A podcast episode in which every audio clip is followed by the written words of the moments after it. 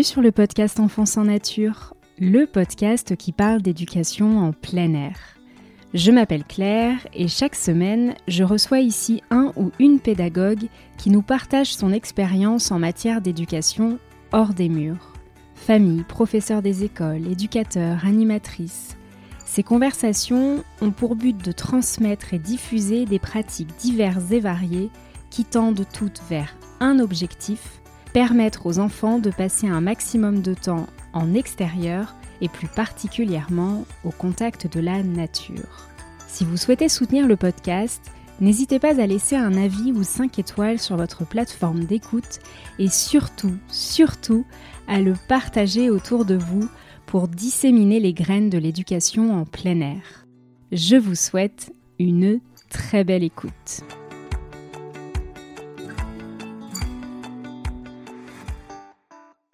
Aujourd'hui, je vous propose un échange avec Pauline, amoureuse de Gadou et porteuse de joie.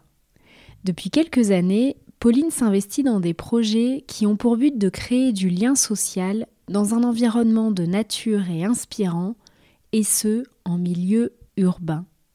Entre la joyeuse tribu qui pue, constituée de familles qui aiment partager du temps en extérieur et le Joyeux Village, un collectif de quartiers qui s'organise pour aménager et faire vivre un espace de jeu et de verdure ouvert à tous, Pauline nous partage son quotidien ponctué de moments de rencontres en plein air. Et parce qu'ils avaient soif d'aventure et de découverte, Pauline et sa famille sont partis en Asie avec leurs baluchons durant plusieurs mois, et nous profitons de cet échange pour revenir sur cette vie de nomade vécue courant 2023. J'espère que cet épisode vous donnera l'envie de vous réunir avec d'autres familles pour réensauvager à votre tour les quartiers de nos villes. Je vous souhaite une très belle écoute. Salut Pauline Bonjour Claire Bienvenue sur le podcast. Euh, je suis vraiment ravie de t'accueillir ici. Euh, d'autant que ça fait plusieurs mois qu'on parle de se caler un moment pour échanger. Alors, euh, pouvoir enfin le faire, ça me fait super plaisir. Pour commencer, est-ce que tu peux nous dire dans quel coin tu es installée et ce que tu fais dans la vie? Oui, donc j'habite dans le nord de la France, dans l'agglomération lilloise, donc un, environnement euh, plutôt très urbain, et je travaille sur le développement durable dans un grand groupe français. Et avant de travailler dans le développement durable, euh, est-ce que tu veux bien nous raconter ton enfance? C'est une question qui me tient à cœur. Euh, nous dire quel était le rapport que tu avais à la nature quand tu étais enfant? Est-ce que tu sortais souvent? Est-ce que est-ce que tu as grandi au contact de la nature? Alors, euh, moi j'habitais en périphérie d'une ville, dans le nord de la France également donc dans un environnement euh, plutôt bitumé, mais dans une impasse. Et donc, ça avait la particularité de nous permettre euh, toute une, bande de copains à jouer dehors. Donc, euh, je n'ai pas forcément entretenu un lien avec la nature très fort pendant mon enfance, mais j'ai entretenu un lien avec le dehors très fort parce qu'on a passé, mon frère et moi, beaucoup de temps dans notre jardin. On avait quand même un jardin et avec un arbre, ce qui était mon mon lieu de prédilection, mon petit coin préféré, et euh, beaucoup de temps euh, dans l'impasse avec les copains. ça marque de toute façon euh, aussi, aujourd'hui, tu es dans un quotidien, tu habites en ville, et du coup, il y a un peu une continuité finalement. Tu, avec tes enfants, tu vas nous raconter ça, mais peut-être que ce, contact à la nature en ville était est similaire. Pauline, moi je t'ai découverte sur Instagram par le biais de ton compte euh, We Love Gadou, sur lequel tu partages euh, bah, une partie du quotidien que tu vis avec ta famille et notamment du quotidien que vous vivez en extérieur, donc avec euh, des activités créatives, des balades, des voyages. Est-ce que cette habitude de sortir et d'être au contact de la nature, vous l'avez instaurée dès l'arrivée de votre premier enfant et hum, pour préciser la question, euh, quelle forme ça a pris au début? Par exemple, est-ce que, est que tu proposais déjà des activités? Est-ce que c'était uniquement des balades? Euh, Comment s'est fait un peu cette, cette immersion en nature en famille? Ben, ça s'est fait de manière très progressive. Euh, autant j'ai passé donc une bonne partie de mon temps libre d'enfant euh, dehors, comme je le disais, euh, mais dehors en environnement urbain. Autant ensuite, ben, la vie m'a amené vraiment en ville via les études, via le début de la vie professionnelle. Et j'ai l'impression que c'est ce besoin d'être dehors, ce contact, tous les bénéfices que ça pouvait m'apporter enfant, je l'ai complètement enfoui en moi. C'est plutôt classique, hein. mais et à l'arrivée de mon premier enfant, j'avais pas du tout euh, en fait, pas du tout réfléchi à la manière euh, dont je voulais euh, aborder mon rôle de maman. J'avais lu très peu de choses. en plus, quand mon fils est arrivé, on était encore en recherche de maison, on, a vite acheté une maison, puis on était dans les travaux, et donc j'étais pas du tout, du tout branchée parentalité, rôle de maman, on va dire, investi. Euh, et puis en fait, le premier déclic, c'est arrivé euh, quand l'été de ces un an, où je suis tombée sur un article qui parlait euh, du livre de Thomas, de Scott Samson, Comment élever un enfant sauvage en ville. Donc c'était un tout petit article qui parlait des cinq meilleurs jouets de tous les temps, les bâtons, la ficelle, la terre, etc. Et en fait, ça m'a provoqué un vrai frisson euh, et je pense que ça a été vraiment le réveil de ce qui était justement enfoui et de toute cette enfance euh, au contact du grand air. Et c'est à partir de ce moment-là que je me suis dit, tiens, euh, comment dire, ça a commencé à orienter un petit peu et à me faire réfléchir sur la manière dont je voulais vivre ben, ma parentalité, notre vie de famille. donc on, mais je dirais quand même qu'avec mon premier enfant, on continuait plutôt quand même sur notre train-train de jeunes adultes, et on l'embarquait finalement dans notre vie d'adulte sans forcément comment dire modifier notre voilà notre vie. Et c'est plutôt finalement quand sa petite sœur est arrivée deux ans après que que moi, allaitant euh, ma fille, ma, deuxième, euh, j'avais peu de temps à consacrer à mon fils. Et finalement, quand il y avait un petit créneau de disponible. Euh, on a la chance d'habiter tout près d'un grand parc. C'est un parc urbain, certes, mais il y a des petits coins quand même bien sauvages. Et en fait, bah, ce qui s'est un peu naturellement imposé, ça a été de partir en balade avec mon fils dans ce parc qui s'appelle la Citadelle à Lille. Euh, et en fait, c'est vraiment en, comment dire en en renouvelant ces, rendez-vous dehors, ces, balades à deux, tous les deux, mon fils et moi, que ça a été un peu la continuité de ce premier déclic. Et je me suis dit mais en fait c'est ça que c'est des moments comme ça que j'ai envie de passer avec mes enfants. C'est du temps dehors c'est être au contact de, la nature du grand air.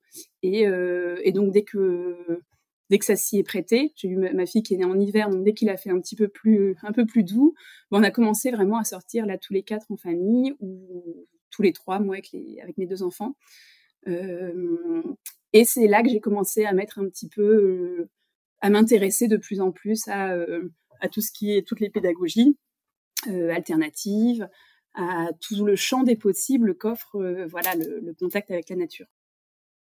Et comment t'es passé du coup de de sortie balade à sortie on, on, crée des choses? Parce que il y a beaucoup de création en tout cas ce que tu partages sur ton compte euh, beaucoup de, de, création avec des éléments de la nature. Est-ce que hum, c'est quelque chose qui t'est venu naturellement? Est-ce que cette créativité, tu la vivais et tu l'exprimais déjà Ou est-ce que euh, c'est arrivé euh, un peu comme ça Ou est-ce que tu as eu des outils, des, formations qui, t'ont amené à, proposer ces choses-là à tes enfants? Et ben la même manière que de la même manière que l'arrivée de mes enfants a, réveillé ce, euh, bonheur et ce plaisir d'être dehors, ça a réveillé aussi euh, une partie créative euh, en moi, pareil, que, que, j'exprimais beaucoup étant enfant, ado, à bricoler des petites choses sans aucune prétention. Mais ce, besoin de faire travailler mes mains, de, fabriquer, de créer, bah, il, a, réémergé avec eux. Et d'ailleurs, c'était même en bricolant au départ pour eux des petits mobiles, des petites petites choses plutôt en intérieur avec des matières euh, d'intérieur. Euh, des matériaux voilà fabriqués par euh, les humains, que ce, plaisir finalement de faire et de fabriquer est revenu.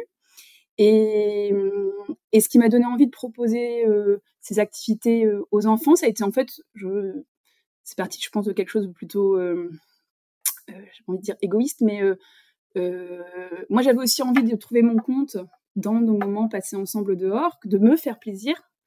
Et parce que je pense que pour y trouver du plaisir et, et transmettre de l'enthousiasme, il faut soi-même aussi faire des choses qu'on aime et des choses qui nous font plaisir. Et donc, bah je pense que c'est parti de là, de, de voir, comment dire, de, de m'occuper moi quand j'étais dehors avec eux et, et m'amuser. Et puis, du coup, après, à, chercher de nouvelles idées, à ben, par mimétisme, eux ont aussi eu envie de faire ce que je faisais. Et, et là-dessus, oui, je me suis beaucoup documentée sur ben, Instagram. Pour ça, c'est une vraie mine, une vraie mine d'or, une vraie mine d'informations. Il y a énormément de livres aussi euh, sur euh, des activités nature. J'ai suivi aussi la formation passeur de nature en, en 2020. Et en 2021, j'ai suivi la formation, c'était parmi les tout premiers modules de pédagogie euh, par la nature, donc les modules de PPN, qui m'ont aussi donné des outils, une, de l'information sur euh, les différentes postures qu'on peut adopter aussi en tant qu'adulte accompagnant des enfants. On reviendra un peu plus tard sur votre euh, quotidien actuel et le temps que vous passez en extérieur, en famille.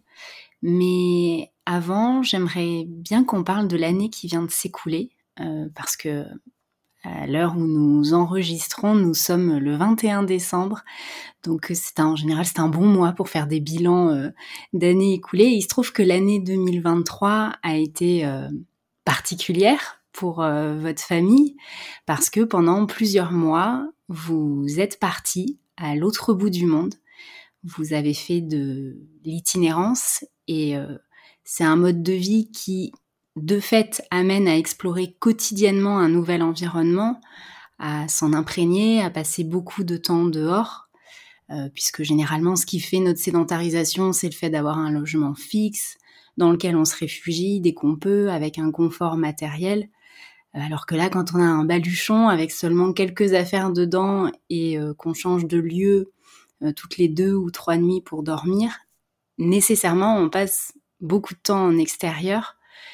Alors, bon, raconter un voyage de plusieurs mois en quelques minutes, il faudrait presque un épisode entier pour ça, certainement.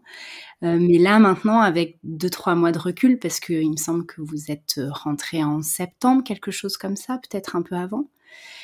Est-ce que euh, ben, tu peux raconter un peu ce, quotidien, euh, cette vie nomade en famille, ce que ce que ça t'a procuré, ce que ça, ce que ça a amené? Euh, dans le quotidien des enfants et dans le quotidien de la famille. Oui, euh, ça me donne des frissons d'en parler. Euh, bah, ce qu'on a vraiment expérimenté et que j'avais jusque-là jamais expérimenté à ce point, c'est effectivement ce dont tu parlais, c'est cette notion de juste un baluchon. Donc c'est un minimalisme poussé à l'extrême parce que on avait du coup donc on a fait sur nos sept mois, quatre mois en itinérance en allant d'hébergement en hébergement, et ensuite trois mois en van. Euh, donc quand même deux modes de voyage différents.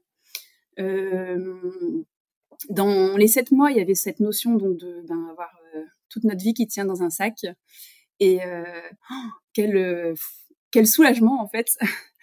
je me suis, moi j'ai vraiment senti ce, ce, minimalisme, ce, poussé quand même à, l'extrême euh, comme euh, un vide, mais qui crée du plein autour en fait, qui permet justement de.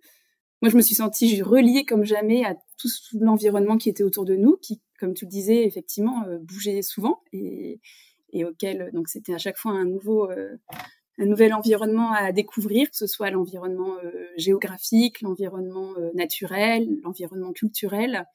Euh, donc il y a, vraiment ce côté, euh, se délester du matériel qui, a vraiment, enfin j'ai vraiment senti que ça facilitait euh, la connexion à ce qu'il y a autour, le lien avec ce qu'il y a autour. Euh, donc ça m'a vraiment donné envie de, beaucoup me désencombrer, me délester beaucoup du matériel au retour, euh, ce qui n'est pas facile finalement quand on revient dans son quotidien, mais en tout cas l'intention est là. Et, euh, et dans la je dirais ce qui a changé entre la phase où on était, on allait d'hébergement en hébergement par rapport à la phase du, de van, c'est que dans le premier cas, on était quand même toujours client et consommateur beaucoup parce que on allait d'hôtel ou d'auberge, de guest house en guest house. On mangeait tout le temps quasiment dehors au restaurant, ou on prenait la nourriture emportée.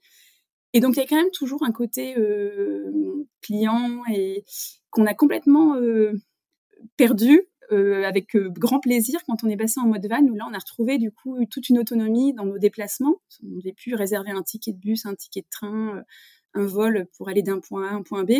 là c'est nous qui avions qui avions le volant en main et, et, du coup qui pouvions cuisiner, qui pouvions, enfin on pouvait du coup voilà décider beaucoup plus à la dernière minute de tout ce qu'on de ce qu'on voulait faire. Et je sais pas si c'est vraiment le changement de mode euh, de, voyage ou si c'est peut-être aussi le, timing, parce que finalement, au bout de quatre mois, ben, on était presque arrivé à la moitié du, voyage. Et je pense qu'il y a aussi toute une notion de cheminement euh, personnel aussi pour se détacher du, quotidien, de, de, des formatages, de euh, voilà, pour justement accueillir pleinement ben, ce qui vient et sans, sans toujours euh, euh, utiliser notre mental un petit peu pour comparer, pour commenter, pour donc je pense qu'il y, a les deux. Il y a, le changement de mode de voyage quand même plus le voilà le, le temps long de ce voyage qui a permis vraiment de arriver du coup en Australie on a on est passé sur le mode van, pouvoir vraiment être pleinement dans le présent comme j'avais jamais, j'avais jamais ressenti comme ça auparavant. Et donc du coup, sur le côté famille, une sorte d'osmose aussi euh, qu'on a qu'on a atteinte, voilà, au bout de ces quatre mois, euh, qu'on n'avait euh, jamais expérimenté de cette manière-là avant. Et du coup, au quotidien, euh, les enfants étaient immergés forcément. Enfin, vous étiez en, immersion. Alors, il y avait aussi certainement des moments urbain, même c'est sûr, puisque tu as partagé des photos euh, où, euh, où, là, le, le, ça devait être un autre, euh, un autre espace-temps, sûrement, le, le, contraste. Est-ce que toi, tu as observé des changements chez tes enfants dans la relation à la nature pendant ce voyage Des changements auxquels tu t'attendais pas forcément ou qui t'ont vraiment frappé? Alors honnêtement, je pense les enfants, j'ai l'impression qu'ils ont cette, facile, cette capacité innée à se connecter au présent, à se relier à ce qui est autour, pour peu justement qu'on les, que l'environnement leur en donne la possibilité. Dans un environnement intérieur, on est coupé de nos sens, on a un confort optimum, tout est pensé, toutes les fonctions sont euh, pensées euh, pour nous faciliter la vie, toutes les fonctions sont prédéfinies. Là où dehors et a fortiori dans la nature, euh, au contraire, c'est un désordre, mais un beau désordre qui permet un, champ des possibles immense. Et donc, euh, euh, finalement, que ce soit du, un temps long, là, comme un grand voyage comme ça, avec effectivement une part euh, dehors, de nos sept mois, on a passé 80% de notre temps dehors, je pense, sur les sept mois. Oui, ça renforce ce côté liaison instinctive, mais en fait, ils l'ont déjà et puis, bon, ils mettent pas forcément toujours des mots dessus, mais euh, j'ai l'impression que c'est plus côté adulte où nous, ça a été vraiment euh, mon conjoint, pour mon conjoint et moi, c'est une grosse claque et de vivre, de ressentir ce lien avec tout ce qui nous entoure, que ce soit le, ciel, la voie lactée qu'on pouvait voir en Australie euh, tous les soirs, quasiment, le, lien avec la faune, le, le les animaux, les, ouais, j'ai je n'ai pas forcément observé de grandes différences côté enfant parce que j'ai l'impression qu'ils ont toujours eu cette facilité-là à se connecter, cet émerveillement, ce, cette facilité à jouer à s'inventer un monde avec un bâton et un bout d'écorce. Euh, C'était beau parce que j'avais du coup beaucoup beaucoup plus d'occasions de l'observer et moi c'est un, un, vrai bonheur de les voir euh, euh, se balader et, et absorber tout ce qu'il y a autour, saisir toutes les, surprises et les opportunités de la nature et du dehors. C'est ça que j'adore aussi dans le temps que je passe avec eux dehors. C'est c'est qu'on n'a pas forcément besoin de finalement de préparer grand chose. Les invitations euh, surgissent d'elles-mêmes. Euh, mais si ce que j'ai pu observer peut-être, c'est qu'effectivement, je pense que quand on sort, il y a un petit temps, il y a des temps, de transition, il y a un petit temps au début de euh, on, quitte l'environnement de l'intérieur ou l'environnement de l'école, par exemple, si on sort après l'école. Et il y a cette transition qui est toujours, euh, qui, prend un petit peu de temps avant de réussir à, être dans le présent ou à de, passer sur une nouvelle activité, euh, un nouveau jeu. Et là, peut-être que euh, je réfléchis vraiment avec tes questions parce que j'avais pas, pas pensé à cette question avant. je dirais que là, peut-être que c'était une sorte de grande continuité et que du coup il y avait plus cette étape de devoir euh, de transition à, à quitter un environnement pour un autre. On était dans la continuité et donc c'était peut-être beaucoup plus immédiat, un bien-être, une sérénité beaucoup plus immédiate. Euh, puisqu'on avait quitté le dehors euh, juste avant de se coucher la veille, on le retrouvait dès le petit déjeuner le lendemain. Et on l'avait même la nuit parce qu'en van, on entend tous les sons de la nuit, tous les sons du dehors, la luminosité, on ressent les coups de vent. donc il y a, il y a vraiment cette, euh, cette immersion dans le dehors, même quand on est à l'intérieur euh, du van, pour le coup en mode van. Et, euh, et du coup, peut-être aussi quand même plus rapidement, une, ouais, une, je me souviens de, en balade, bah, il y a des petits animaux. Mon fils, il, s'amusait à aller sauver les, des, petits insectes qui pensaient se noyer dans les flaques. Bon, bah, hop, il arrivait à leur secours. Et puis, et puis ensuite, on entendait, je sais pas, une petite mélodie d'eau qui coule. Et il ah, bah, ça fait comme une chanson. Donc peut-être quand même une facilité à ce, une rapidité dans la connexion, je dirais, euh, qui était plus flagrante pendant le voyage. Et euh, au retour du voyage, euh, la reprise d'une vie sédentaire, comment est-ce que tu l'as vécue? Ça a été dur au début, parce que en fait, pendant le voyage, c'est une parenthèse qui incroyable pour voilà avoir le loisir et l'opportunité de ne penser qu'à nous entre guillemets, à, ce qu'on a envie de faire chaque jour. Euh, mes préoccupations, c'était bah tiens, j'ai une heure devant moi. Est-ce que euh, j'écris dans mon journal de bord? Est-ce que je veux, je me balader avec les enfants? Euh, Est-ce que je bouquine? Donc on avait un temps libre quand même incroyable et une charge mentale qui était uniquement liée quasiment à celle du voyage, hormis euh, quelques, quelques impératifs administratifs, voilà, forcément sur les sept mois, mais euh, et, euh, et, du coup, ben, en rentrant, forcément, on a tout ce, ce, quotidien qui redéboule, lié beaucoup au matériel, hein, à tout, à ces... Quand on est finalement en mode minimaliste, ben, on a beaucoup moins d'entretien à faire, de choses à ranger, de choses à nettoyer.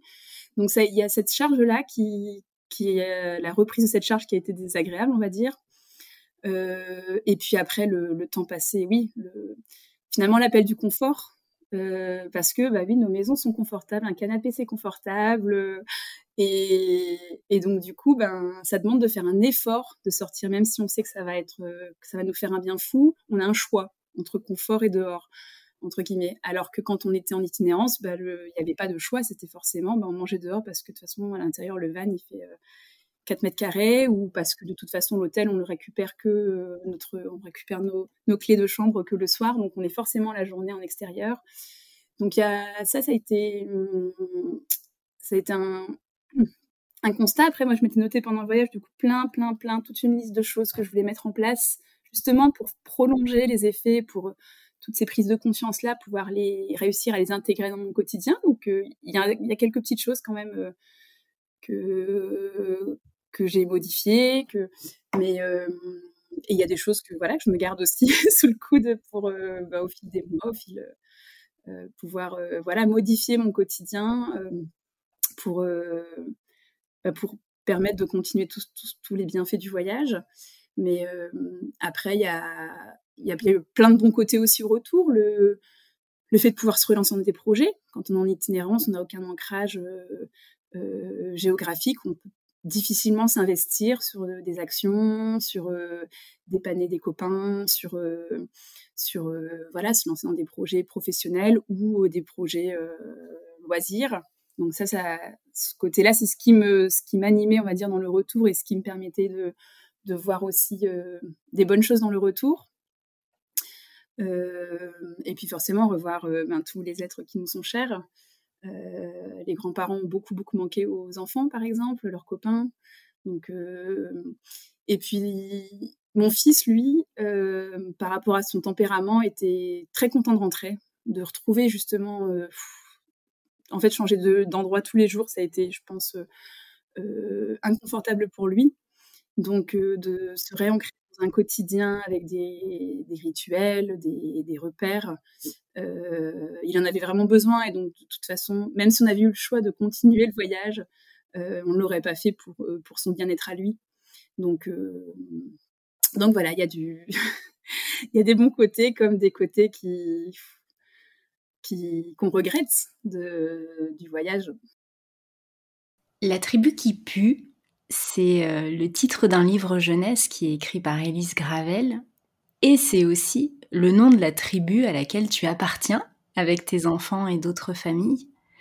Est-ce que tu veux bien raconter l'histoire de votre tribu? Comment est-ce qu'elle est née? Où est-ce qu'elle se retrouve? Dans quel but? Alors, elle s'appelle la joyeuse tribu qui pue. Donc, effectivement, le petit clin d'œil euh, à, à Élise Gravel mais avec euh, voilà la joyeuse parce que pour moi la joie c'est un peu euh, ce que j'ai envie d'injecter dans, toutes les actions que que j'entreprends, que ce soit dans notre collectif de voisins aussi, euh, et, et, voilà dans tous ces rendez-vous, pour aussi contrebalancer un petit peu ce côté nature qui des fois peut paraître un peu austère, un peu sale pour certaines personnes, un peu risqué, euh, donc voilà, je trouve d'injecter de la joie, ça permet tout de suite de redorer un petit peu l'image qu'on peut s'en faire.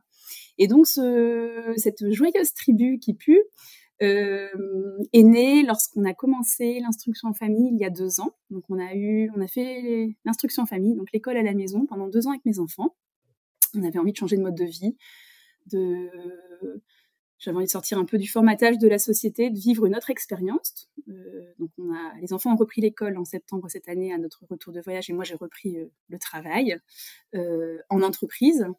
Mais donc on a eu cette parenthèse de deux ans et, et pour moi l'un des l'une des motivations à, à faire l'école à la maison, c'était d'avoir plus de temps libre et plus d'opportunités aussi de de faire à notre sauce ce qu'on avait envie de faire, euh, que ce soit les apprentissages, mais euh, aussi notre quotidien, euh, les parties en vacances, voilà, être moins soumis à des, à des contraintes externes.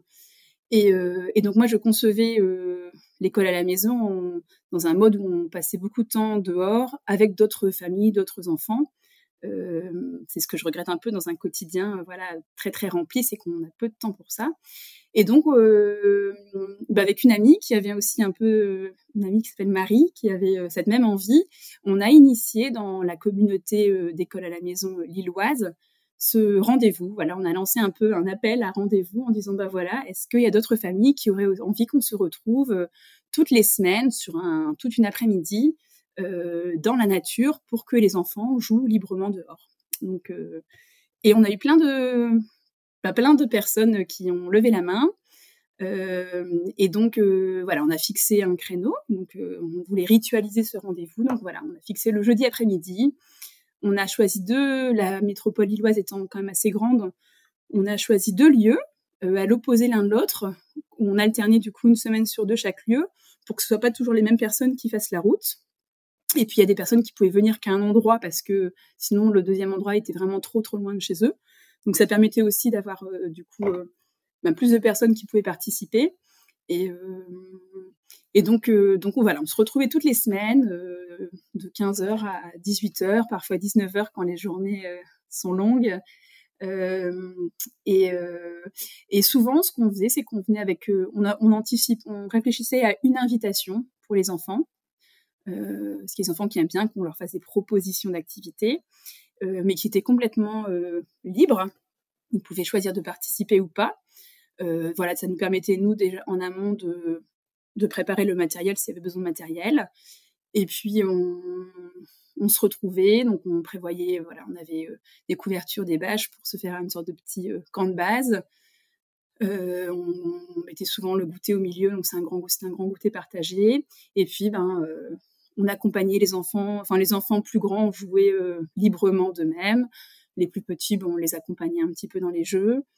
Euh, on proposait donc souvent une activité à un moment, et puis euh, et puis on proposait aussi des lectures. Ça faisait en fait on on faisait un petit peu de la pédagogie par la nature, mais en mode communautaire, du coup, parce qu'il y avait des propositions, voilà, un petit coin avec des livres, un coin avec plutôt du matériel créatif, et puis une énorme part laissée au jeu libre. Et donc ce, ce rendez-vous-là perdure. Il y a régulièrement des nouvelles personnes qui se joignent à ce rendez-vous. Et nous, on continue d'y participer une semaine sur deux, du coup, quand c'est la semaine où ça tombe près de chez nous, après l'école. Ça, c'est une grande victoire dans ce nouveau quotidien, c'est d'avoir réussi à maintenir ce rendez-vous où on retrouve du coup nos copains de l'école à la maison et où, bah, du coup, il y a ce créneau de jeu libre dehors pour les enfants. Oui, j'allais justement te demander euh, euh, tous ces changements après. Euh, il y, a eu un voyage qui est passé et puis maintenant tes, enfants qui retournent à l'école. Comment comment le temps enfin comment vous avez trouvé votre équilibre entre entre ce quotidien à l'école, toi le quotidien au, au, travail et puis ces temps ces temps en nature? Euh, du coup, voilà, il y a ces, rendez-vous toutes les deux semaines. Est-ce qu'il y a d'autres moments que tu qui sont actés dans la semaine ou improvisés? Euh, J'emploie le terme acté, mais euh, voilà, comment maintenant s'articulent vos sorties en nature avec l'école et, ce, quotidien à nouveau rempli finalement Oui, trop rempli. alors moi, j'ai repris à 80%. Donc, comme c'était le cas avant qu'on commence l'école à la maison, ça fait maintenant 4 ans que je suis à 80% et c'est vraiment ce qui a permis de, ralentir, d'avoir du temps avec les enfants. C'est aussi à ce moment-là que j'ai commencé il y a 4 ans mon compte Instagram We Love Gadou parce que j'avais plus de temps forcément pour faire des, des sorties avec eux, leur proposer des, activités. Et, euh, et, donc il y a un rendez-vous qu'on a depuis 4 ans, euh, du coup depuis euh, depuis que je passe mes mercredis avec eux, qui est tous les mercredis matins, on sort dehors. Donc souvent, en gros, on a quelques lieux un peu fétiches. La citadelle, donc qui est près de chez nous, on a nos spots à la citadelle qui ont chacun leur nom. Donc, on laisse les enfants parfois choisir où on va s'installer. Ou alors, on peut des fois jouer dans le quartier, un peu comme je faisais quand j'étais quand j'étais enfant. et bah, ce qui fonctionne bien, enfin comment dire, le ça marche de ce rendez-vous, c'est aussi d'avoir ritualisé ça avec deux autres familles. Donc on a la chance d'être entouré de super voisins, avec aussi des, familles qui ont des enfants euh, d'âge euh, proche. Et donc euh, tous les mercredis, voilà, on sait que c'est notre mercredi matin sauvage, et on se retrouve. Donc voilà, quelques jours avant, on se dit à peu près où on va aller. Si on a une petite idée en tête aussi de propositions à faire aux enfants, on, le partage. Parfois, c'est les enfants qui nous disent ah demain, ce serait bien si on faisait ça, et donc ben, on s'empare de, leurs idées. Et, euh, donc, ça permet, ben, un petit peu comme dans le principe de la pédagogie par la nature, d'avoir un rendez-vous récurrent, d'avoir un temps quand même euh, assez long. Euh, alors, on aimerait que ce soit plus long parce que finalement, ça dure souvent une heure et demie, deux heures grand max. parce qu'il y a quand même des activités sportives ou extrascolaires qui sont voilà, casées le mercredi après-midi, qui contraignent des fois sur l'horaire du repas. Donc, des fois un petit peu plus dans le speed que ce qu'on aimerait. Mais on a voilà ce créneau régulier qui entouré de copains, donc euh, où chacun trouve son compte. Les enfants jouent avec leurs copains, moi je retrouve mes copines. Ça c'est un pour moi un grand ça marche aussi, c'est de s'entourer de finalement de familles de, qui ont la même sensibilité où euh, du coup ben c'est un effort pour personne parce qu'on est tous contents de, de sortir et de retrouver euh, des amis. On a aussi dans notre quartier un petit coin de nature qu'on a investi et qui du coup, euh, ben il y a un petit peu un lieu d'expérience, de, de un, comment dire, si on veut agir, euh, fabriquer un hôtel à insectes, euh, mettre des boules pour les oiseaux, mettre des bombes à graines, ben on profite de ce lieu-là et ça permet de le faire en collectif plutôt que de le faire ce qu'on faisait avant, qui était uniquement côté jardin, on va dire, où, c'était déjà chouette, on le faisait en famille, mais là, ça permet de, voilà, de mettre une dimension collective aux gestes qu'on fait et, euh, et créer une émulation aussi autour de, autour de ces actions-là. Donc, euh, donc ça, on y tient beaucoup à ce mercredi sauvage. Donc chaque, chaque été, on se redit avec mes copines, bon, on maintient bien la semaine, la semaine, l'année prochaine ce rendez-vous. On s'assure que les enfants n'ont pas d'activité le mercredi matin. Et on, voilà, on resigne, entre guillemets, euh, ce contrat pour, pour pouvoir maintenir ce rendez-vous. Donc ça, c'est le vraiment un des piliers, on va dire, de nos de notre semaine. Et ensuite, on a ce jeudi après jeudi en fin d'après-midi, une semaine sur deux. Et puis après, bah, c'est les week-ends où là, le plus souvent possible, c'est pareil, quand l'agenda le permet, on fait une sortie nature en famille, quand la météo le permet aussi, on part, on s'évade avec notre van. Euh, du coup, euh, on a aussi nos petits, nos petits spots à, dans un rayon de, je sais pas, une heure et demie à une heure, une heure et demie de route, qui nous permettent aussi de, ben, de nous faire des petits, de prendre des bulles d'oxygène et des bulles de nature, euh, voilà, sur un week-end.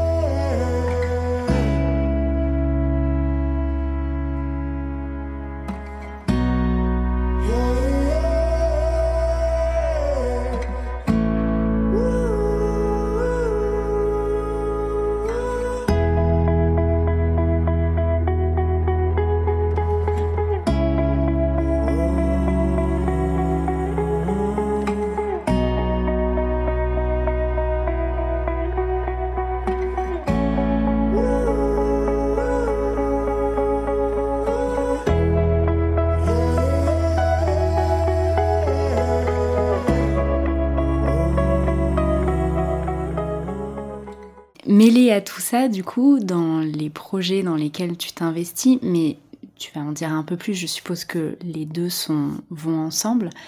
Euh, tu es investi dans un projet euh, que, qui est appelé le Joyeux Village, pour continuer dans les, dans les joyeusetés. Est-ce que tu veux bien nous parler de ça? Est-ce que c'est un lieu? Est-ce que c'est un collectif?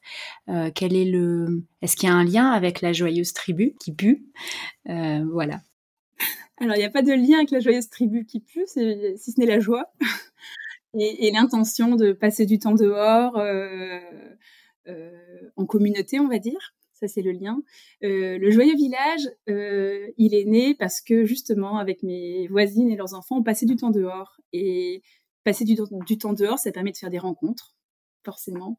Et donc, euh, ben, on a appris aussi à connaître les gens du quartier, dont un monsieur artiste, beaucoup investi auprès des écoles notamment, qui euh, nous a proposé de euh, fabriquer une cabane euh, sauvage, une cabane vivante en osier, avec les branches de sol du quartier. Parce qu'en gros, on a donc un petit coin de verdure avec trois sols têtards. Et chaque année, les branches sont coupées. Et donc une, année, en 2000, donc après les, c'était encore la période du Covid, en 2020, novembre 2020, il, il est sorti un moment et puis il nous a dit, ben est-ce que ça vous dirait qu'on fabrique une cabane J'en ai une dans mon jardin, ça marche bien, ça repousse. Est-ce que ça vous dit? Nous, euh, cabane, euh, tchoung, trop bien, ok. Donc on a fait un premier chantier avec une première cabane euh, vivante. Et puis en faisant cette première cabane vivante, on a eu des d'autres familles qui nous disaient ah mais c'est génial cette cabane. Si vous en faites d'autres, prévenez-nous. Et donc on a aussi un groupe WhatsApp avec les personnes du quartier, qui permet du coup de communiquer facilement, de s'échanger des, objets, de, se prêter, on se dépanne beaucoup via ce groupe, mais et puis on communique aussi sur euh, quelques événements. Et donc euh, on a fabriqué, on a créé une, deuxième et une troisième cabane là, en vraiment en, euh, comment dire, en proposant à tous ceux qui voulaient se joindre à nous de, de le faire. On a même eu des passants, c'était trop, trop rigolo, qui, qui nous voyant construire euh, la troisième cabane sont arrêtés. On dit bah vous voulez participer? Oh, Bah ouais, donc des gens qu'on connaissait pas, des parents, des enfants qui étaient là. C'était vraiment beau à voir. Et donc on a eu voilà entre fin 2020 début 2021 trois cabanes euh, vivantes construites. Donc déjà ça a changé le paysage de, ce coin de verdure. Et puis euh, en mai 2021, donc vraiment quelques mois plus tard, il y a eu un appel à projet dans notre ville euh, sur, autour du lien social, euh, avec du coup des budgets à la clé. Donc on se dit, ben trop chouette, euh, on va pouvoir, on pourrait continuer à investir ce coin-là. Pourquoi s'arrêter à ces trois cabanes? On aurait envie de, en fait, on avait plein d'envies. Chaque, donc, on a, j'ai pas mal joué le rôle, le rôle un peu de la facilitatrice, chef de projet, pour compiler les envies, les idées, pour les faire voter. on s'est aussi réunis pour s'écrire une vision de cet espace euh, et pour répondre à l'appel à projet. Donc ce qu'on a proposé, c'est euh, on a proposé notre, on a parlé de notre vision. on a aussi un autre monsieur dessinateur qui nous a dessiné des plans de notre euh, espace qu'on avait du coup depuis appelé le joyeux village. Euh, notre espace rêvé, projeté avec un endroit avec des ruches, un verger, un coin jeu pour enfants, une mare qu'on voulait réhabiliter aussi, des hôtels insectes. Euh, et donc, on, a répondu à l'appel à projet en priorisant sur le verger, parce que c'était le projet qui avait réuni le plus de votes, et on a gagné. Et donc, euh, on a en 2022 planté, du coup, euh, 9 ou 10 arbres fruitiers dans un espace qui est dans le prolongement de l'espace où il y a les cabanes.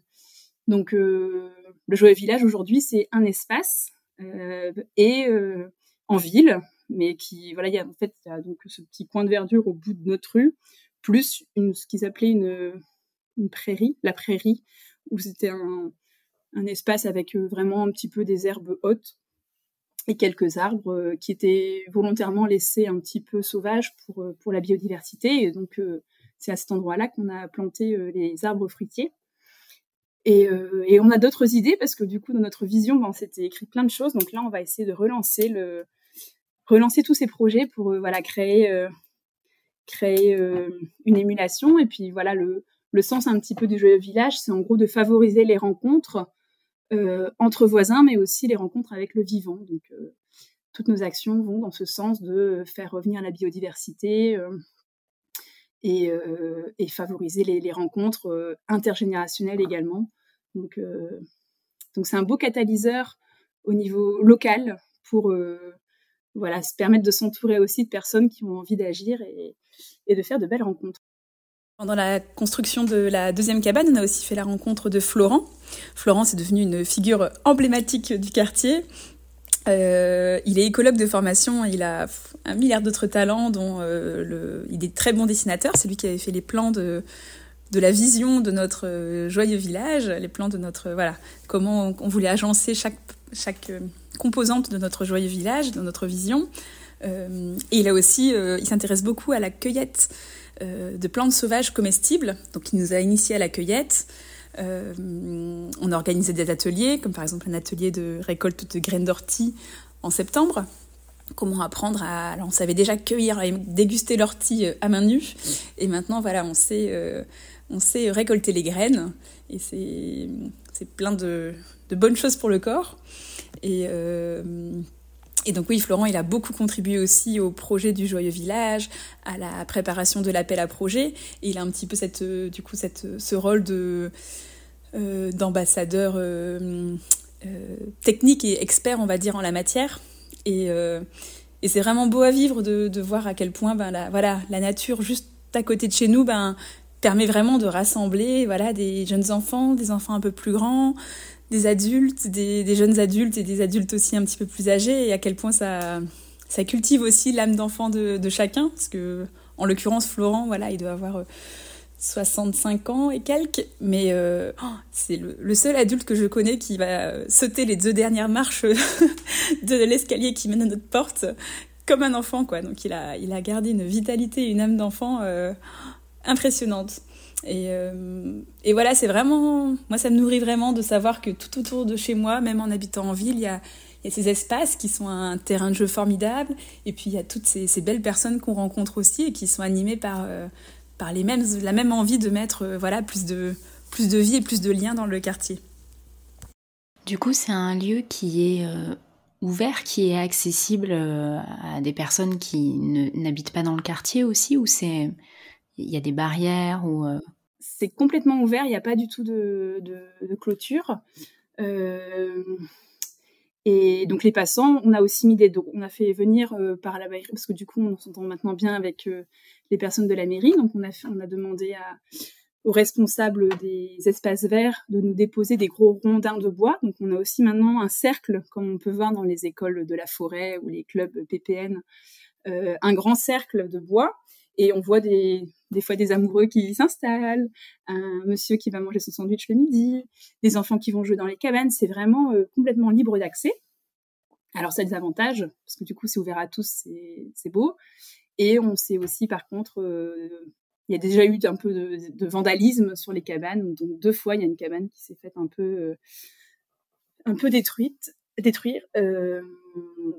Euh, donc voilà, bon, ça va, c'est un peu le jeu, quoi. Enfin, le risque, on va dire, euh, des espaces ouverts. Mais on le conçoit, nous, que comme étant un espace ouvert. On n'a absolument pas envie de, de le fermer, de le restreindre. Récemment, tu as hum, partagé quelques photos d'un atelier que tu as fait au sein d'une école. Euh, tu l'as fait dans quel cadre cet atelier-là? Alors, dans l'école des enfants, euh, il y a un groupe qui existait qui s'appelait le groupe de végétalisation. Euh, où l'année dernière, du coup, ça a permis de, avec un budget alloué qui venait du budget de l'association des parents d'élèves, de planter quelques arbres, donc de débitumer un petit peu et de planter quelques arbres et quelques plantes. Et, euh, donc en début d'année scolaire, le directeur a, demandé qui voulait rejoindre pour cette année le groupe. Donc euh, c'est le genre de projet que, que j'adore. Donc j'ai j'ai rejoint le groupe et puis du coup donc c'est dans le cadre de ce groupe de végétalisation qu'on a décidé d'animer des ateliers euh, pour les enfants euh, sur le temps scolaire du coup euh, pour ben, permettre qu'ils passent du temps dehors, qu'ils rencontrent, aillent à la rencontre de la nature environnante. Et l'idée, c'est aussi de, de créer des ateliers autour de la biodiversité pour finalement tout ce qu'on fait au niveau du quartier et du joyeux village, ben, essayer de, de, le, de l'importer aussi dans l'école. Quoi. Du coup, il y a d'autres ateliers qui seront prévus. C'est quelque chose qui, qui s'inscrit dans le temps sur l'année? Oui, on voudrait ouais, au moins par période scolaire, donc entre chaque vacances, réaliser un atelier pour chaque euh, classe. En gros, que chaque, chaque enfant ait fait un atelier euh, sur chaque période. Donc c'est sur notre temps de travail. Moi, je poste euh, un RTT du coup quand c'est quand il y a un atelier, donc on est limité par notre disponibilité parce que du coup c'est uniquement les parents d'enfants, d'élèves qui participent, qui animent et qui, voilà, on se réunit euh, une fois par mois à peu près pour euh, justement euh, travailler sur l'organisation. Donc ça, ça, demande quand même pas mal de temps, mais donc ouais, voilà, c'est donc on. Mais l'idée c'est, on espère aussi semer des graines et essayer que de permettre aussi l'autonomie, soit pour les institutrices, instituteurs, soit pour les enfants. On a par exemple là l'atelier qu'on a, fait, le premier atelier, euh, on a fabriqué un jeu qui permettait aux enfants d'apprendre à reconnaître les arbres et les plantes de l'école, de la cour de l'école. Euh, on a fait l'atelier auprès de CM1, CM2. Et il y a une, une, une qui a proposé justement que, les, vu que le jeu maintenant est créé et existe, que les grands euh, ben, fassent un atelier eux-mêmes auprès des plus jeunes pour finalement refaire le jeu, le, dupliquer l'atelier finalement, mais euh, avec comme animateur les CM1, CM2. Donc j'ai trouvé l'idée euh, vraiment géniale. Parce que du coup, ça veut dire que sans forcément qu'il y ait le groupe de parents de, ce groupe végétalisation, voilà, l'atelier il peut finalement perdurer et se dupliquer à l'intérieur de l'école un peu en, autonomie.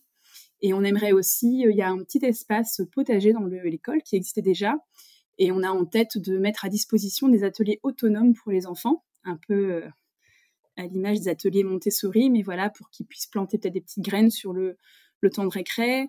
Euh, pourquoi pas qu'il y ait un projet de fabrication d'hôtels à insectes, de, et que ça puisse aussi se faire sans forcément qu'il y ait des parents animateurs euh, sur place. Génial. C'est en, en réflexion. tout à l'heure, tu as dit que tu avais suivi les modules de formation qui sont proposés par le réseau de pédagogie par la nature, le RPPN. Et hum, quand je suis remontée dans tes posts Instagram, il y en avait un qui datait du 27 octobre 2021, euh, que tu as donc publié euh, euh, quelques jours, peut-être même quelques semaines après avoir passé ton premier module. Et tu as écrit Croyez-moi, j'ai essayé de commencer ce poste par un récit un peu plus concret et moins perché pour vous laisser entrevoir du coin des cils cette aventure sous la canopée. Mais j'ai laissé tomber parce que les mots seront toujours trop ou pas assez. Et un an plus tard, après avoir suivi le deuxième module, tu as à nouveau partagé euh, le fait d'avoir vécu quelque chose de très fort pendant euh, euh, les trois jours de formation. Et pour l'avoir vécu aussi, je vois de quoi tu parles. Est-ce que tu veux bien partager déjà comment se déroulent rapidement ces, modules pour que les personnes qui ne, les ont pas vécus comprennent un petit peu le cadre dans lequel euh, ça, se fait, euh, mais surtout ce que tu as vécu toi durant euh, ces formations. Alors ces modules, ils se passent dans des lieux, dans des écoles de la forêt, des forest schools en France. Il y a quelques sites qui accueillent du coup ces formations PPN et ils se passent en immersion dans la nature. Donc si je ne dis pas de bêtises, c'est deux jours et demi de formation euh, où on peut dormir sur place en tente, en hamac, ou, comme c'était le cas pour moi, avec une amie, dans un van qui est garé juste à côté du site. Et, euh, et l'idée, c'est vraiment de vivre euh, un temps, tout ce temps, sous la canopée, donc au niveau du le lieu de la formation se passe voilà sur des rondins de bois, on cuisine, enfin on mange, les repas sont cuisinés sur le feu, et on passe tout notre temps dehors. Et, euh, le module 1 est vraiment axé sur notre propre connexion à la nature et, euh, et, comment du coup on peut en tant qu'adulte au contact d'enfants euh, permettre aussi l'environnement, le cadre et la posture qui vont permettre aussi aux enfants de, vivre cette connexion. Et le module 2 est davantage tourné sur euh, l'utilisation d'outils, l'utilisation du feu et, euh, d'autres euh, outils d'animation aussi. Et ben, ce qui, il y a beaucoup de pratiques. la particularité, c'est qu'il y a un petit peu de théorie, mais beaucoup de pratique et énormément d'échanges. Moi, ce que j'ai, ce qui m'a vraiment, euh, pas dire bouleversé parce que ce serait un petit peu négatif, mais ce que ce que j'ai trouvé vraiment très fort dans cette expérience, c'est c'est finalement de vie. Enfin, c'est vraiment voilà. Je trouve que le, j'ai trouvé hyper qualitatif cette formation parce que le tout, il y a vraiment un vrai cheminement entre le du début à la fin et euh, et ça permet vraiment de cheminer personnellement euh, sur s'interroger sur notre posture, sur sur notre propre lien à la nature, aux vivants, aux humains parce qu'on parle énormément, on met beaucoup de mots à la fin de chaque, euh, chaque atelier, chaque partie. Il y a une phase de restitution avec une sorte de cercle de parole. Et, euh, et il y a euh, un niveau d'écoute qui est incroyable, qu'on a, je trouve qu'on retrouve peu dans un, contexte classique, un contexte classique de, vie, avec une bienveillance, une écoute, un niveau d'introspection très poussé. Et, euh, et c'est ça que moi que j'ai adoré et j'aspire à faire les prochains modules pour retrouver même, enfin comment dire, la formation c'est une expérience en soi qui vaut le coup juste pour pour vivre cette expérience quoi. Au-delà de ce qu'on apprend et de de ce avec quoi on repart euh, techniquement on va dire. Donc euh, et ce qui est très fort finalement c'est que sur ces deux ces deux modules on les formateurs nous font nous mettre à la place des enfants et, en gros ça fait vibrer notre âme notre âme d'enfant. On redevient enfant je trouve. Euh, je sais pas si tu te souviens si c'était pareil aussi avec le premier module où ils nous font jouer pendant un moment une heure et demie. Les formateurs nous disent bon bah voilà maintenant c'est temps libre je libre allez-y. Donc on a accès à tout le, le potentiel euh, du terrain de jeu nature de, de l'école de la Forest School et, euh, et on fait ce qu'on veut. On peut aller au ruisseau, on peut dessiner avec des craies, on peut juste se reposer, on peut méditer, on peut faire un grand jeu, on peut aller sur des balançoires et on et je trouve qu'on vit vraiment, ça permet vraiment de se mettre à la place euh, d'un enfant.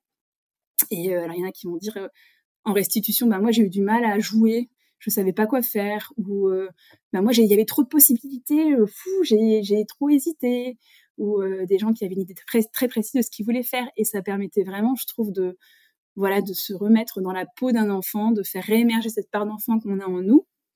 Et, et je trouvais que c'était très, très puissant, très beau. Oui, effectivement, moi aussi, j'ai été très marquée par cet après-midi jeu libre et je, revois nos regards quand les formatrices nous ont dit ben là on va vous laisser une heure et demie deux heures c'est jeu libre et on s'est tous regardés un peu étonnés et effectivement il y a y a celles et ceux qui, pour qui ça, tout d'un coup, c'est oula, mais qu'est-ce que je vais faire? Et puis d'autres qui se lâchent. Mais le, résultat de l'expérience, finalement, derrière, c'est de, de, alors, un, de réveiller euh, la, petite âme d'enfant quand elle est encore un peu euh, euh, timide, mais surtout nous à, ça nous amène à réfléchir à notre posture. Et je trouve que c'est vraiment un, biais de, une approche dans la formation qui est, qui est, qui est hyper révélatrice en fait de notre vision et de la manière dont, dont on veut se positionner. Là, de revivre des moments en tant qu'enfant, on se dit ah ouais, mais moi j'aimerais bien avoir un adulte qui me propose ça ou j'aimerais bien être dans tel environnement et euh, et bah, c'est se mettre à hauteur d'enfant quoi. Et, euh, et ouais, c'est c'est je je pense que cette immersion et cette expérience de nature entre adultes, mais dans l'idée d'accompagner derrière des enfants, c'est euh, très fort et, je, très bouleversant, je pense, quel que soit le, le bagage et les raisons pour lesquelles euh, on arrive euh, tous et toutes en formation, on, en ressort euh, forcément avec un, un vécu avec quelque chose, voilà, il y a un truc qui s'est éveillé, qui s'est ranimé, et, euh, et, ça change vraiment des formations telles qu'on peut euh, les connaître, euh, où on est plutôt sur de la théorie et de l'outil. Là, c'est vrai qu'on parle, on est d'abord sur de, l'introspection, et puis après, bah voilà, on, donne quelques outils, quelques exemples de ce qu'on peut faire. Euh, mais on est, c'est, pas un catalogue d'activités ou. Euh... Puis on se rend vite compte que finalement le catalogue d'activités, en tout cas moi, ce qui me, ce qui me frappe toujours, c'est que j'aime, bien quand je prévois une sortie avec des enfants, euh, avoir un truc en tête, mais finalement c'est moi que ça rassure, c'est pas eux. Eux ils ont pas besoin. Enfin, il y en a qui aiment, et je le vois bien avec mes deux enfants. Il y a des enfants qui aiment qu'on leur fasse des propositions, qui sont un peu démunis face à toutes ces possibilités ou qui n'ont pas forcément le, monde intérieur euh, et l'imagination pour euh, tout créer d'eux-mêmes. Mais, finalement, ça crée souvent des attentes. Je me rends compte que moi, si j'ai préparé quelque chose et que je sors et que j'ai en tête de leur proposer, même si quand je me prends un gros vent, je suis quand même souvent un peu déçue quelque part. Et je dois travailler sur moi pour euh, combattre ces attentes et me dire que c'est pas grave. Et parce que finalement, la nature fourmille tellement de possibilités, tellement de, Enfin, c'est un, terrain de jeu infini finalement. Euh, et plus toutes les surprises qui s'invitent, que ce soit des animaux, un effet euh, de lumière, euh, la météo. et donc, ce qui compte effectivement, c'est notre posture et c'est l'environnement, le cadre sécurisant qu'on va réussir à instaurer, beaucoup plus que le, comme tu dis, le catalogue d'idées et d'activités avec les qu'on va embarquer, quoi. Et je trouve que du coup, la formation permet vraiment de se recentrer sur ces, ces, indispensables-là, euh, plus que sur euh, ce qu'on peut retrouver par ailleurs, euh, voilà, les, listes d'idées, quoi. En dernière question, puisqu'on arrive à la fin de notre échange, j'avais justement en tête de te demander si tu avais des indispensables en termes d'outils, de matériel que tu amènes en sortie ou au contraire, tu es, plutôt dans, une, dans l'habitude de ne rien emporter comment est-ce que qu'est-ce que tu est-ce que tu mets des trucs dans ton sac à dos? Oui, je mets des trucs dans mon sac à dos et maintenant j'ai même mon sac dans le garage qui est prêt à prendre parce qu'avant je mettais les affaires, je ressortais à chaque fois et c'était une grosse logistique. Et maintenant j'ai mon sac spécial sortie nature qui est euh, voilà prêt à prendre, qui est lourd et où finalement on sort rarement des choses de de, cette botte, euh, de cette grosse hotte, on va dire. Mais donc, ce que je prends quand même toujours et qui, qui, qui nous est quand même souvent utile, ce sont les couteaux de sculpture. Euh, parce que mes enfants aiment beaucoup sculpter et et je trouve que justement, ça permet soit d'alimenter le, jeu libre parce qu'ils vont se fabriquer euh, le petit truc qui manque à leur jeu, soit ça, ça déstresse, ça détend, ça voilà. Il y a plein de projets possibles. Donc on prend souvent les scoutos de sculpture, les journaux de la nature. Donc c'est on a chacun notre cahier euh, avec des pages blanches qui ont un, bon grammage. et voilà, donc j'ai aussi une trousse avec des, crayons de couleur. On prend que ça, on prend plus de feutre et tout ça qui se, qui perdent, qui sèchent. On a l'écran de couleur, euh, les journaux de bord et euh, la mode kitchen qu'on prend quand même souvent parce que ça a quand même du succès. Euh, donc là, c'est la mode kitchen, c'est plein d'ustensiles de cuisine récup, des contenants et des quelques voilà quelques ustensiles pour pour patouiller et jouer avec la terre. je réfléchis. là, comme il commence à faire nuit tôt, on prend les lampes frontales avec pour les retours euh, tardifs. Et puis ça peut faire aussi euh, donner lieu à plein de jeux de lumière, de transparence de feuilles, de cache-cache. De, je trouve que c'est aussi un, un, matériel qui est plein de possibilités. Et, euh, et c'est tout. On a des petites boîtes à insectes aussi qui peuvent du coup faire office de contenant si on trouve des petits trésors.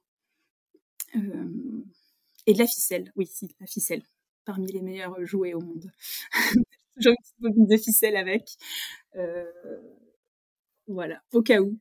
Oui, après les couteaux, euh, je, m'attendais à entendre la ficelle, tu vois. Et effectivement, avec ces, deux outils-là, déjà, euh, le champ des possibles est énorme, quoi.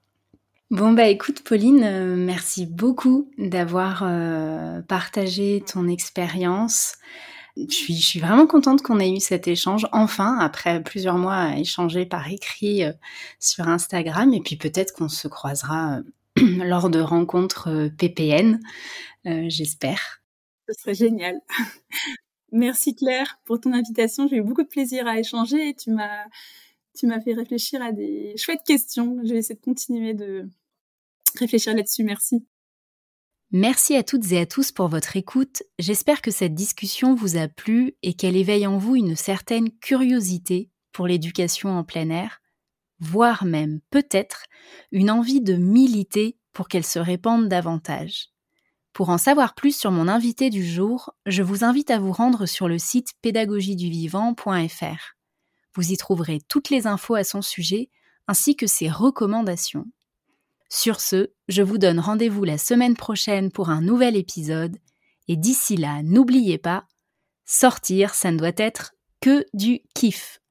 Allez, ciao ciao, à bientôt.